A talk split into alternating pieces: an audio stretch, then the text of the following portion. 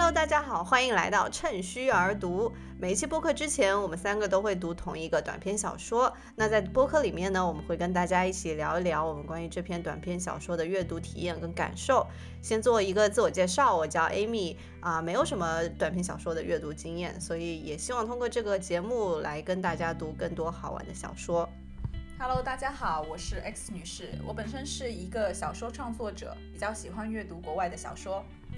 大家好，我是于祖，我是一个纯粹的普通读者，而我阅读的目的纯粹的是为了自娱自乐。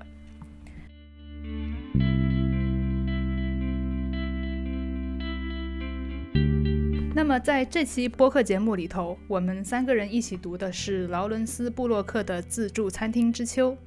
这篇短篇小说其实是一篇看图说话小说，他看的图是美国画家爱德华·霍普的一张名为《自助餐厅》的画。在《自助餐厅之秋》的这篇短篇小说里头，一个女人走进了一个自助餐厅，在自助餐厅里面，她一边吃饭一边想着各种各样的事情。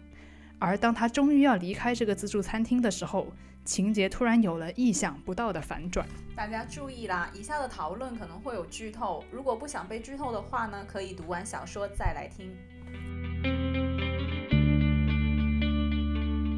就其实我读这篇短篇的时候，其实我一直有一个问题，就是为什么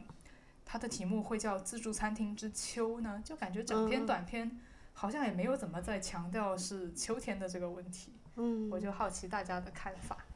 嗯，因为原本这幅画它没有一个嗯、时间的限定嘛，就或者是季节的这种限定。不过确实就是那个女，就是说画上的女主角，她穿的是比较秋冬的衣服。对对对，是秋，你看得出来不是夏天，反正。嗯，但为什么非得是秋天而不是冬天呢？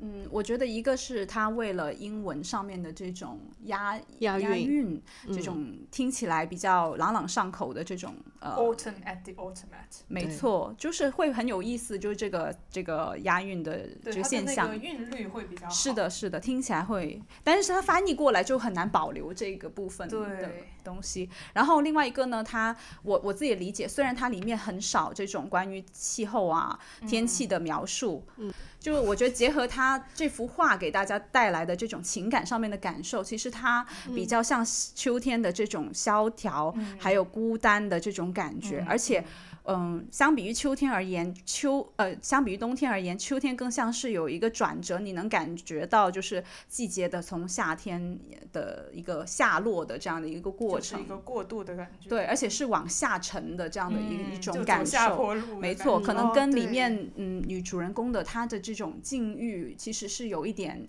嗯隐隐的这种呼应在里面，所以我觉得这个标题它恰好就渲染了这样的一种气氛。嗯嗯，对，秋天其实是四季里面起承转合的那个转，就是让人对这个呃故事的走向跟这个女主人公她的整个处在这种环境会有一个预设。然后我觉得带着这种预设，然后你会想说，诶，她后面会发生什么？其实还蛮引人入胜的那个故事。这其实就引发了我的下一个问题。其实我读这个文章，嗯，这篇短篇小说还是有很多问题的。这个女主角真的是在走下坡路吗？她是真的是就好像这篇文章所暗示的那样，她是曾经是一个呃家境比较好的人，然后慢慢的就是说因为各种原因沦落到需要去自助餐厅这种廉价餐厅就餐，而且是付不起房租的境况，还是说她？其实一直都是贫穷的呢？就是我不知道大家，我我自己是有一个想法，不过我想听听你们怎大家怎么想。嗯，我觉得你提出了一个很有意思的点，嗯因为呢，原本它这个小说给我的一个感受就是，确实就像鱼足说的这样，嗯，就是这个女主人公营造出来她曾经是一个富家的呃富家女的这种形象，因为她穿的衣服都是上好的、得体的，只是。旧了而已，但是他并没有在这个小说里面并没有说他的衣服是怎么来的，是否是真的是嗯家里面继承的，或者是以前自己购买的，也许他是通过一些其他的方式来获得的。那这个其实它里面没有说，但是通过这里面他的一个人设，感觉可以带给我们这样的一些推测，我觉得是很合理的。就是说，你觉得她是一个家道中中落的女生？我觉得不一定，就是在你提这个问题之前，我没有想过她有这样的可能。嗯，但因为这个这个通篇这个小说里面给营造出来一种感觉，就是这个女人很善于伪装，所以当你提出这个问题的时候，我就觉得也许连这样的一个人设都是她自己为自己立的。嗯嗯，Amy，你怎么，你有没有什么想法？有一种上课被老师点名 起来回答问题的感觉。就我觉得你也不需要，就是你第一感觉，就是你读完之后第一感觉，你觉得他是不是，就是你会不会就假定他就是一个曾经有钱？因为他这里也说了，呃，他他当这个小说说到他身上这些行头的时候，都说行头，呃，行头嘛。哦，当他说到他身上这些呃帽子呀、外套啊这些东西的时候，都说到嗯，他们都上了岁数。就像他自己一样，对，因为这个小说其实它是从这个女主人公她的视角来出发写的，所以呃，她的叙述都是基于她这个身份，直接就是有一点像我们听到她脑海里面的声音的这种感觉。虽然她用的是第三人称，所以她默认给我们的一个信息就是，她是她说她是一个嗯，曾经有钱，对，一个破落的贵族这样的一种形象。所以，所以如果我们不去怀疑这件事情，可能我反正我读的时候就感觉好像就相信了他。嗯，呃，其实，在这个小说里面有几个人比较主要出现的角色吧，就是除了这个女主以外，嗯，就还有她脑脑内的这个声音，然后还有后面就是跟她出现在一起的那个餐厅的经理，对吧？那些什么服务员之类的，还有后面那些警察。还有一个就是坐在他隔壁的人，他有一个右边餐桌上的男人，对，然后也有一个跟他同龄的女人，对，这些人都是各自对各自坐着的，就他有提到这些嗯在餐厅里面的人物。哎，我还我其实还蛮好奇，就在那个时代里面，就是大家会去选择这种自助餐厅吃饭，或者是说在当时的那种情境下，它是一个什么样子的社会？社会的状况会让大家就是，比如说什么样阶层的人，他们会去到这种自助餐厅里面用餐，然后大家的一些装扮啊或者怎么样的，跟这个女主是不是就是处在同一个这种状况下？嗯，而且大家又是怀着什么样的心情？比如说去吃一个自自助，这个所谓的自助，可能跟我们现在理解那个那个 buffet 会有很大的区别嘛？对吧？那个就是它相当于是一个那种自动贩卖机，你往里面投币。然后投多少币，然后它就是会出来一个什么样子的东西，你可以去选择这样子，就还蛮好奇那个时候的一个历史背景的。它这个餐厅就是通过这种自助服务的方式去节省了服务员的费用，所以就压低了这个菜的呃成本，所以大家付的这个钱也会相对比外面的这种餐厅要少，因为他也不需要给 tips。小费，那所以我觉得就是能进这个餐厅的人，当然就是各式各样的都会有。它里面重点描述的是他右边餐桌上的男人，他是这样写的，就是这个男人是哦，嗯，我转述一下他的描述，他说这个男人是穿深色西装、灰色的软呢帽、软呢软呢帽。然后领口塞着餐巾，这个还蛮生动的。然后再吃苹果酥，然后其中他还有一个描述，我觉得能够表现出这个 男人的一个，嗯，他的一个状况，就是女主人公猜测他是在这边付了足够多的钱，所以可以随心所欲的待在这个桌子旁边，而不必回去那个无人等候的小屋。其实，在他的这种描述里面，能感觉到这个男人是没有家，就是没有人在等他的一个这样的一个孤单的这样的形象。嗯，对。而且关于这个餐厅到底是什么样的人去，其实我觉得，呃，小说的开头就给了很强烈的暗示。嗯哼。因为小说的开头就强烈的有一种反差感，就他他说他他描述的方式是，只要你穿的够好。就没有人怀疑你去这种呃廉价餐厅的动机。嗯，就你想象一下，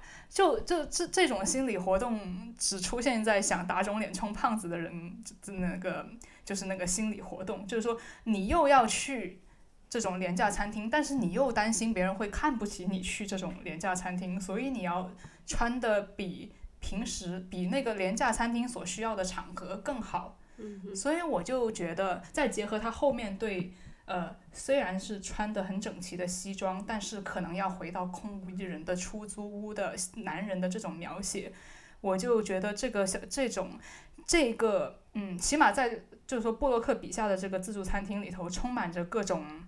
家道中落的人。所以再结合这个画创作的时代，我就在猜想，它是不是一个大概是处于美国大萧条的这个时期的，呃，这个这个社会场景，就很多人曾经有钱，但是现在不得不呃，只能去自助餐厅里头消费。我就猜想是这样。嗯，对，它里面人跟人之间的关系也挺疏离，对，挺疏离的，就是能感觉到他们没有什么交流在里面，嗯。就是大家都是自己吃自己的。唯一的就是这个女主人公她跟那个同龄的女人之间呢，她有一些眼神的交流，而且这种交流还仅限于就女主人公的一种想象，她把这个女人当做自己的盟友，就是她在那边。但其实我觉得这并不是想象，嗯，就是呃，哦，对对对，其实种它情节上面它会再有，他后面就发生了一一些事情之后，这个同龄的女人有在那里为他给她声援。没错没错，就是会有的。对我，而且我觉得，就当你知道了这个结局之后，你重看的时候，呃，你会发现前面都很 make sense 嘛，大家对他，他前面给了很多很多的暗示。我觉得这篇这个短篇小说有意思的地方在于，呃，事实上，我觉得读者第一次读的时候，呃，应该是猜不到结局的，呃，就它有一个反转，然后当你读到这个反转的时候，我第一个我自己第一个反应就是想回去再重读一次，想立刻重读一次，想看他是怎么样去把这个铺垫出来的，就怎么样有一个反转的合局，但是呃结局，但是又前面又显得很合理。然后就比如说我举一个例子，就是说这个盟友吧，就是第一次，呃，我记得这个文章写，就是他坐在他隔壁这个女人的时候，女主角先是观察到他往自己的咖啡里头加了很多糖啊，说这是免费的卡路里，我当时，我当时读到这的时候，我想，我就在想象他那个咖啡有多甜，啊，我的，脑已，经，我的口水全部给我吞这回去了。个细节还挺妙的，就是能感觉到就是那种占小便宜，占得对很开心。对而且而且我觉得当时我第一次读，我就会觉得说啊，这真的大家都很穷很饿，就是需要这样子来，就你在咖啡里头多加点糖，你在其他地方就可以少吃一点，然后糖又是免费的，就是那种很凄楚的心境。嗯，然后呢，这个时候写到这个时候，呃，女主的那个脑子里头出现了这个 Alfred 的声音，然后 Alfred 跟她说你需要一个盟友。我当时第一次读的时候，我就会觉得说，也许他的意思就是说，大家都是天涯沦落人，他需要交个朋友。然后之后，呃，就是就有了下文这个呃，女主跟隔壁的那个女呃，就是那个女人的这种眼神交流和微笑的这种沟通。嗯，但是当你发知道了这个结局，你再读的时候，你就发现。他说的哦盟友，对这个盟友，并不是这种简简单单交个朋友的关系，而是当你 在需要他出招的时候时候，他嗯可以为你声援这种关系。然后这其实呃之后还有很多这种细节，这也是让我觉得这个这个文章很妙的地方。嗯，我觉得在这个里面，就是人和人之间的那种信任感，它可以在。就是你，当你进入到那个自助餐厅的那个场景里面的时候，在最开始的时候，你可能感觉大家彼此都是不信任的。至少从女主的那个角度来讲，嗯就她嗯看很多人，她都是那种打量，然后或者是那种嗯悄悄的看，就是呃假装没有在看他，但实际上在看他的那种，嗯这是他所谓招数嘛。所以他其实就是那种不信任感已经充满了整个自助餐厅，而且大家都是自各自在吃自己的东西，但是。他会通过他的一些方法，嗯，很快的跟里面的人建立这种信任。比如说刚刚你讲嗯到那、那个那个女人，然后通过这种眼神的交流啊什么的，嗯，迅速的获取就是这种联盟的关系。与其说是信任，其实我觉得是一种利用的关系。利用的关系。嗯，他的这种打量其实也不是为了建立信任，而是他想看穿这些人的心思。嗯就他里面有有一句话，他就说他认为自己可以看穿他的心思。嗯，那我觉得这是他观察这些人的一个目的。是，对，而我觉得这个呢，他打量就像是给我感觉，就像是他要在这个地方演一出戏，然后他要先把这个舞台的这个设置对看清楚，嗯，就你隔壁有些什么人，嗯，然后那个配合你，其实某种程度上是配合你演戏的那个餐厅主管，就是嗯，经理。经理他是什么样的人，对，然后他是否可以配合到你他是否能够按照你想的方式来，就是说做出啊你想要的反应，才能够对。对这样说的话，我觉得他不是第一次做这个事，呃，就是做这种呃打量的事，他可能在各个自助餐厅都打量过，但是他选择了在这里行动，也许他是有这样的一个基础，就是他嗯、呃观察到的这个必须要跟他心里的那个台本是一，就是他可以在这里演，他才会去做这个。呃，你说到这个对，我觉得有可能，因为他特地就写到了说，这个自助餐厅的经理他是那种会一桌一桌盯着那个客人观察的类型。我其实我觉得这个角色蛮奇怪的，就是一开始在读的时候，在前半部分，就是女主还没有发动技能之前，嗯。就这个餐厅经理为什么会格外的让人觉得有些嗯。害怕？害怕吗？嗯，嗯。就是他为后面就是他嗯。就是跟女主的互动又有一个什么样子的铺垫呢？我就是我个人就是觉得，因为他就是我刚刚在讲的，就是说他是那种会仔细观察客人的类型，嗯只有这种人才会发现女主角，呃，之后偷偷的这种，呃，想让别人看，想让别人误解的这种机关，嗯，然后只有这要是要是换一个根本不看的人，你在那里底下就演什么东西都没有了。其实他这个本质上就是女主一个人在这个餐厅的一个独角独角戏，嗯，然后这个独角戏必须要有一个观众，然后呢观众必须看到，然后这个观众就是餐厅经理，对，所以我觉得呃三炮他是利用了餐厅经理就是对去观察每一桌客人的这样的一个对行为，对，只有被看到了他这个戏才有意义，要不然他就在这里只是白白的浪费了他那个咖啡钱，而没有达到他呃骗钱的这个目的。嗯，然后所以我觉得当时读完这个的之后，我我特别觉得很有意思，就是这种嗯凝视和被凝视的关系，就是说女主她整个的那种出场什么的，就是她女主思考自己的方式。嗯是她思考别人如何看她。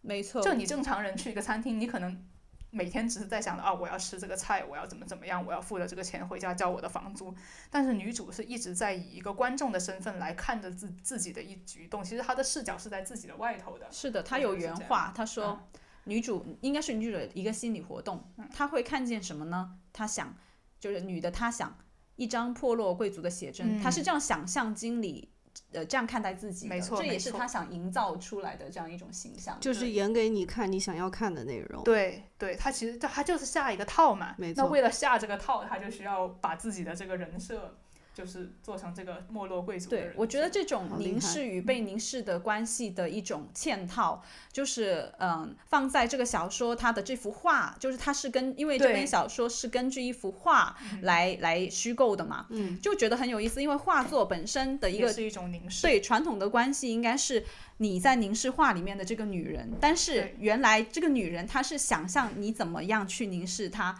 就有一种嗯，好像这种凝视的关系的一种反转的感觉。对，而且我觉得你在讲到看蒙娜丽莎，蒙娜丽莎也在看你吗？不是，但其实不不只是这样，对我想到的是，就是说平时我们大家在看画的时候，会觉得说，嗯还有看照片的时候，你会嗯觉得、哦，你看到的就是像事实一样，就是对当时那个场景的描绘。嗯但是其实这样的文章就引发你思考，就是说，到底有多少是你以为你看到的，还有多少是别人让你。别人呈现出来希望你看到的东西，我这两个东西并不相等。嗯，对，好微妙。嗯，对这种视角的转转换，包括我觉得这个小说里头，就除了这种凝视和被凝视，它整个视角的有一些转换，我也觉得很有意思。就是他会经常，呃，就是说他描写了，他花很多篇幅描写女主怎么样去看他周围的人嘛。嗯，就比如说，我就记得他描写就是这个男人，他要回到他呃破旧的家，然后他那个笔锋一嗯转，就变成。就像我自己家这样子，对那个那个过就渡我也很喜转换我觉得很厉害。对我也标记我了那个地方。做让我们来找一找。对我我也标了，跟你一样。或许过渡。呃，他是这样子说的：说这个男人好像不会有人在他的小屋里等着他。然后他下一段就说，或者不会有人在他的小屋里等着他。呃，这女的样我发现，，她女的她，对我发现这样读出来都一样。但是对，就是说他一开始就先写，好像不会有人在这个男人的小屋里等着这个男人。嗯，然后他下一句就写，就像没有人会在这个女人的小屋里等着这个女人一样。然后他嗯接着就开始描写，就是说他这个女人自己的住处。呃，我就觉得这种视角啊这种转嗯换，这种一下子就转过来，我觉得就觉得不知道怎么描述，但是觉得好像很厉害。然后他在总结说他们都是破落的体面人，嗯，这个也是，或许这个男的真的是破落的体面人，但是我们会觉得作为读者可能觉得这个女的可能一直就只是破落而已，从来没有体面过，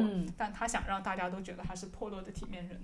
而且就是说到这个视角的，呃啊，Alfred 这个角色在里面其实也是充当了他他呃女主人公的一个批评的视角，就是他直接在里面有说就是这个呃 Alfred 的批评的视角怎么怎么样，所以我觉得他也很聪明，他就借了一个这种呃人物的这个就是他脑里脑海里面认为嗯，就是他借一个脑海里面的这种人物来把这个视角。丰富了，就是他除了女主人公自己的视角和他想象出来的视角，还有一个第三者的视角。嗯，不仅是一种视角的转换吧，可能我我其实我在读这个小说，就尤其是它的前半段的时候，因为会有大量的那个内心活动嘛，对对对，所以就会感觉，嗯，怎怎么讲呢？就是它比可能有一些其他的小说，就是读起来会觉得有一点点跳。嗯，就他一会是这样，一会是那样，又讲讲自己的身，就是身世，就是然后又回到这个场景里面去讲这个场景里面的事情，所以它跟有一些小说还不一样，因为有的时候你读一个小说，如果它是比较单一的一个就是叙述的方式和口吻的话，要么就比如说从就通常来讲哈，要么就是第就是第三人称的这种叙述，就直接好像你是在讲个故事，讲个故事，好像在看一个美剧这样子的，要么就是第一人称去出发，然后就是我都是以我。我的这个视角去，我怎么样，我怎么样啊？我看到谁谁谁怎么样，所以这样你就会感觉非常 consistent。但是在读这个的时候，我就会感觉前面非常非常的跳，我有点有一点感觉，有点就是意识流的那种感觉，就是我有点抓不住他，我不太知道他不知道他到底要干嘛。但我觉得，我觉得这个地方就是，当你就是把这个前面很混乱的这一部分读读读到的时候，突然他发发动技能，突然他发作了，然后然后你就会觉得哦。就是所有的东西原来就是为了这一刻去准备的。是对对对，我就是呃，刚刚其实讲到那个呃，Alfred 的视角的时候，我还有一个想想说的是，嗯，我觉得他的呃，Alfred 的视角除了说是一个批评的视角之外，他能丰富这个女主人公的一个呃，她的属性，就是她的一个性格，就你不会觉得她很。单纯，而是你觉得他内心原来他也有挣扎，就是他不想做这个事情，他可能是很多原因让他并不是那么想去做的。也许他心里实际上他想做一个善良的人。哦，说一个很俗的可能性，就也许他害怕，对，或者是没错没错，就有很多这样的复杂的层次在他的内心，就不只是说他呃很邪恶，或者是他存心就是想。就是获取这个利益，对，然后他就去做这个事情。然后回到刚刚 Amy 说的这个观感，就是说他前面很大部分在铺陈这些内心的活动，也是我觉得这个小说很特别的地方。我数了一下，它大概有十六页，然后它前面的十一页，也就是三分之二的部分，它都在讲这个女主人公的一个内心的活动和她的观察。没错，就是只有在最后三分之一的地方，那个情节真正的流动了起来，就她真正有行动，然后马上有了一个呃。有一个回馈，然后有一个结果，所以我觉得这个节奏也是很有意思的。它积积压了三分之二的这个篇幅，然后才去做最后很快速的这样的一个爆发。然后虽然就是我们前期讨论的时候，嗯，于祖有提到，就是说他的一个这个反转其实还蛮传统的，有一点给人一种欧亨利的小说的这种感觉。嗯，我是觉得他呃。反转，其实这个我觉得它情节是猜不出来的，但是这种在前面写一大堆东西，然后在后面有个突如其来你想不到的反转，这件事本身很像欧亨利的作品。对对对，然后后来我觉得在实际上他的一个节奏的把握和这个书写上面呢，又跟欧亨利的不一样。欧亨利可能一开始这个人就是不停的行动，就他的行动是均匀分布在这个结构里面的，但是布洛克这个就很特别，就三分之二他都是静态的，就如果你是把它纯演出来，可能你就只看到这个人一直坐在那里看，然后吃东西，其实就像这幅画一样，对对对对对，很有意思。然后呢，我自己因为我是呃也是写小说嘛，所以我也会问自己，我敢不敢在一个小说的三分之二的地方，我都不发动任何的情节，我敢不敢？说实话，就是如果我考虑观众、考虑编呃读者、考虑编辑的话，嗯，我就会有那个声音告诉我，你你不能，你要马上有情节，不然大家就不会看你的小 说。嗯但是因为我们都三，我们三个都读完了，对不对？对都都不会中途放弃，所以我就有这个信心。我当时其实有一点信念感，是说我一定因为我们要把它录这个读完对，我们要录这个 播客，真的吗？所以我差点想放弃真的真的，因为我我当时我是在飞机上用手机读的嘛，哦所以就基本上就是我在前面的时候，而且我在就是在放一个音乐作为背景乐在听，然后我当时其实有点烦，你知道吗？就前面读那个三分之二的这种内心活动还，没有还对，没有事就是情发生他到底？要干嘛？为什么一直在讲这些没有用的东西？然后我以为他会是那种。就是有一，因为我之前读过一些东西，它可能有点类似于那种社会观察类的东西，嗯他会，他真的会一直讲，就是从不同的东、不同的人来看这个东西是怎么样的，然后他自己在观察，他可能就是靠一副眼睛在演戏的那种感觉。我以为他会是这样，就是发展下去的，嗯，但是确实意想不到，就是最后一下出了一个很厉害的很精彩非常非常精彩对，嗯而且是在我看来，就是它甚至不是一次反转，它的情节在后面有两次非常大的转折。嗯哪哪两次？次？你不觉得吗？我也想问。就是他不是拿拿出来他的东拿出来他的东西之后，他不是被那个餐厅经理就捉住嘛？嗯，然后那个时候，那个时候我感觉就是大家会有一个呃，就是冲突出现嘛。嗯，然后他们不是就是开始对他就是像对待一个坏人一样，就是还叫来了两个警察。对叫来了警察去、嗯呃把这个局面要搞定嘛。嗯我当时以为就是在这个里面，就因为已经有一些冲突产生了，我觉得他已经是就是给我感觉是一种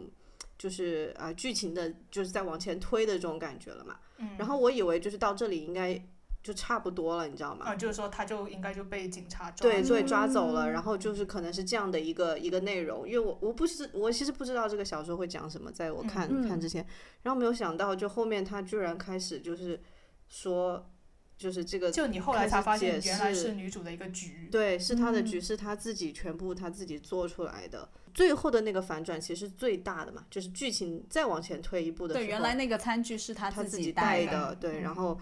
我也突然意识到，其实他这个情节推动的这情节推动的这一段本身，其实写的非常非常简洁，嗯比起他前面的那种嗯翻来覆去的心理描写而言，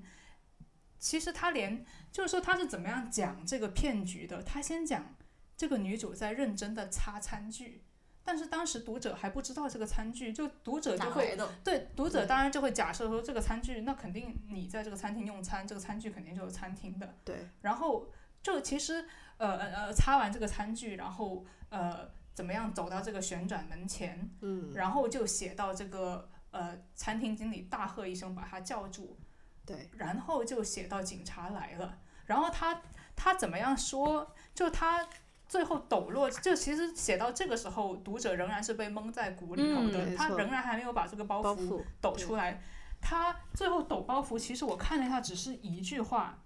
他在对就是话里面他他他是写到说，在警察的那个呃，就是说审问之下，他拿出了这个餐具，嗯，然后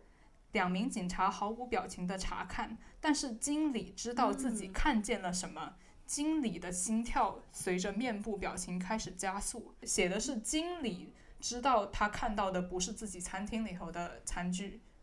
是这样子来写。对他的视角其实也变了，就是变他这个视角就变成了经理经理的视视角。一般就是说，一般的中学作文水平的人 写这个东西，可能就会说啊，他把自己的这个餐具上面怎么样有自己家里的这个徽章的餐具对对对，他有一点四两拨千斤的感觉，就是他嗯用很轻巧的力气，他就把这个东西翻了过来，把这个情节。然后除了就是他在刚刚呃女主念到的这句话里面讲，就是给了一些暗示之外呢，他也在这个女主对警察和经理说的这番话里面，把这个事情抖落得更清楚，因为嗯他说，嗯。我并不呃，至于你们的勺子和叉子，我并不在乎他们的手感或口感。我喜欢我自己的餐具，这些餐具是我母亲的。那到这里为止，我觉得就很清楚清楚了。对，而且他在解，他没有去解释这个事情，而是把它放在这个情节的推动里面去，呃，为大家揭露这。而且我觉得他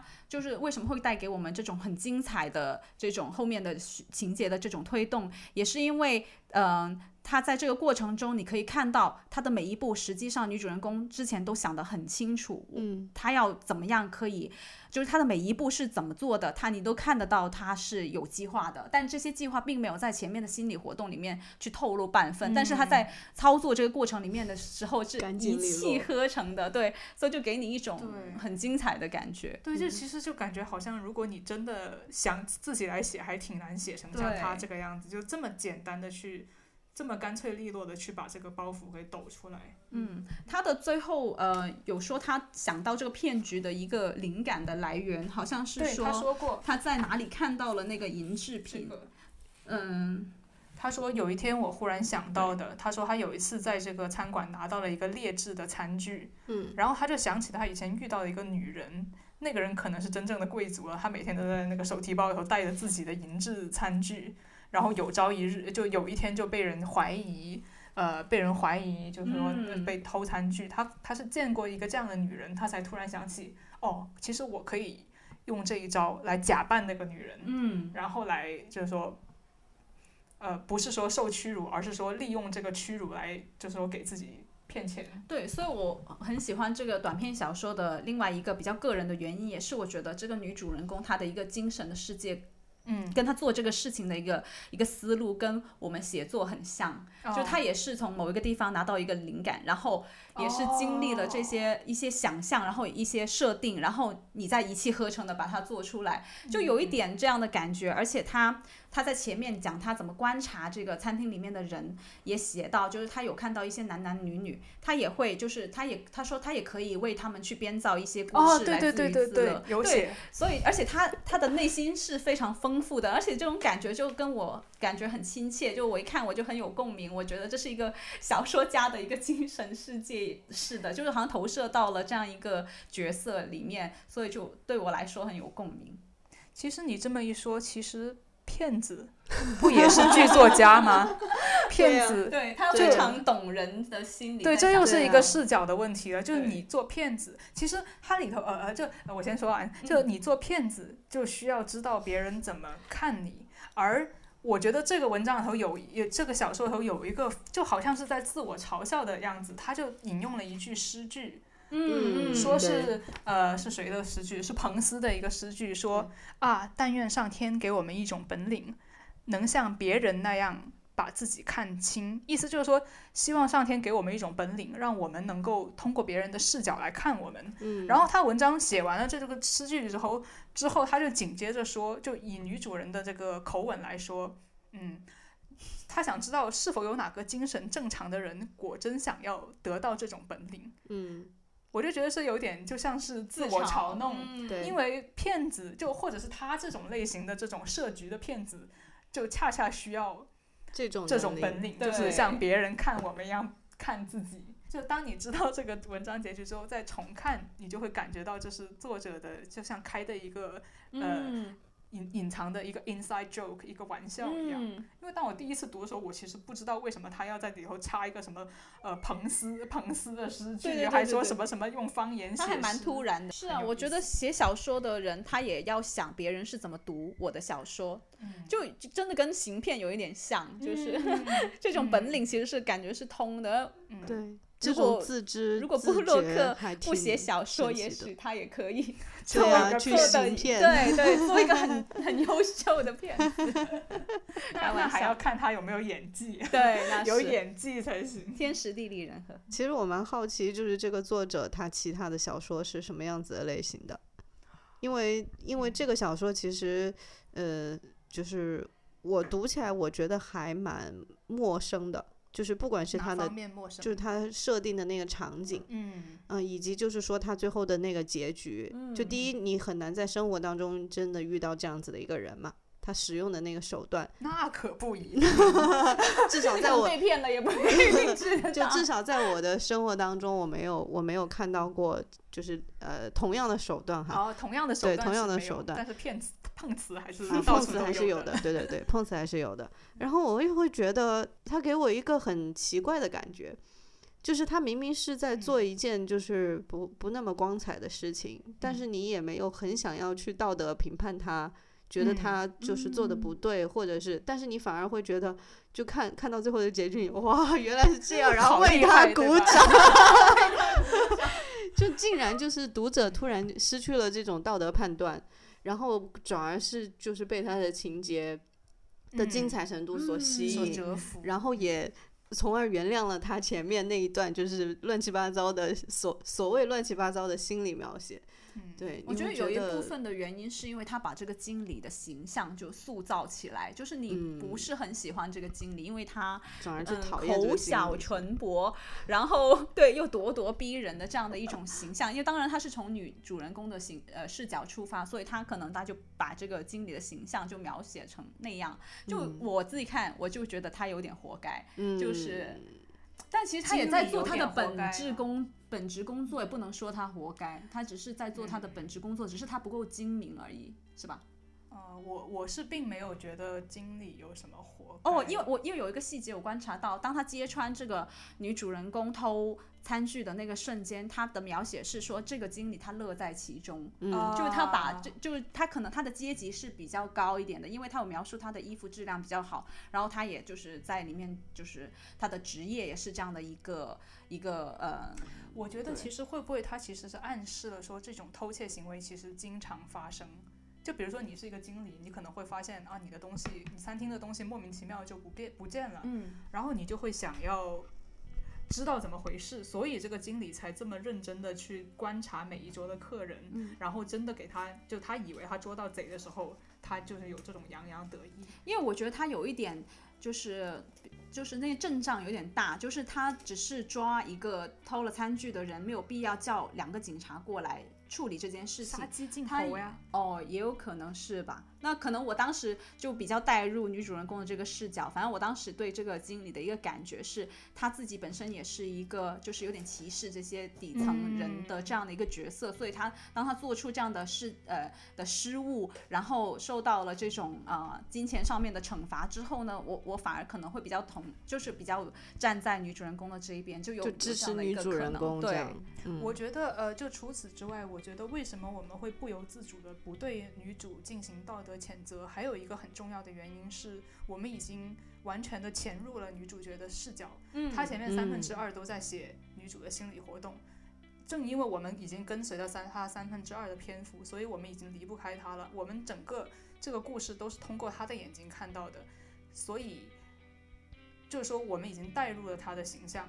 正因为如此，就人是不会自我谴责的，嗯 所以我们也不会谴责他。而且我觉得他的这个碰瓷确实有一些灰色地带，就是他不是那么糟糕的一件事情，因为他不是去骗钱，就是也不是说不是去骗钱，因为他只是你明白他 他只是因为被误会了，然后别人提出我要赔偿你这个精神的损失，然后他利用了这个心理弱点。就是呃 extra 的东西。对他其实只是利用了别人的这种歉意，或者是呃愧疚，或者是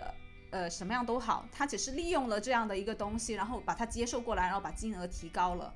而已，他并没有去我觉得其实去骗谁，或者是怎么样。这个是一个很好的点，而且我觉得就呃以第一次，因为这个小说我只读了一遍嘛，就以第一次去读他的那个视角，就是我我所呃跟随他，就是进入到这个情境里的这样的一个节奏来看的话，我第一次在读的时候，我不会就是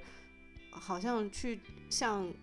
侦探小说一样，我去前面找那些所谓的线索，嗯，对对对，而是说我就是看完这个情节，我就到这到此为止了。所以在这种情况下，我可能不会太去，就是变得非常的非常 judgmental，、会去嗯。想说他为什么要这样去对做，他凭什么可以呃就就通过这种方式去弄钱或者怎么嗯。样的，而是说哦，我就是到到这个地方，我觉得啊，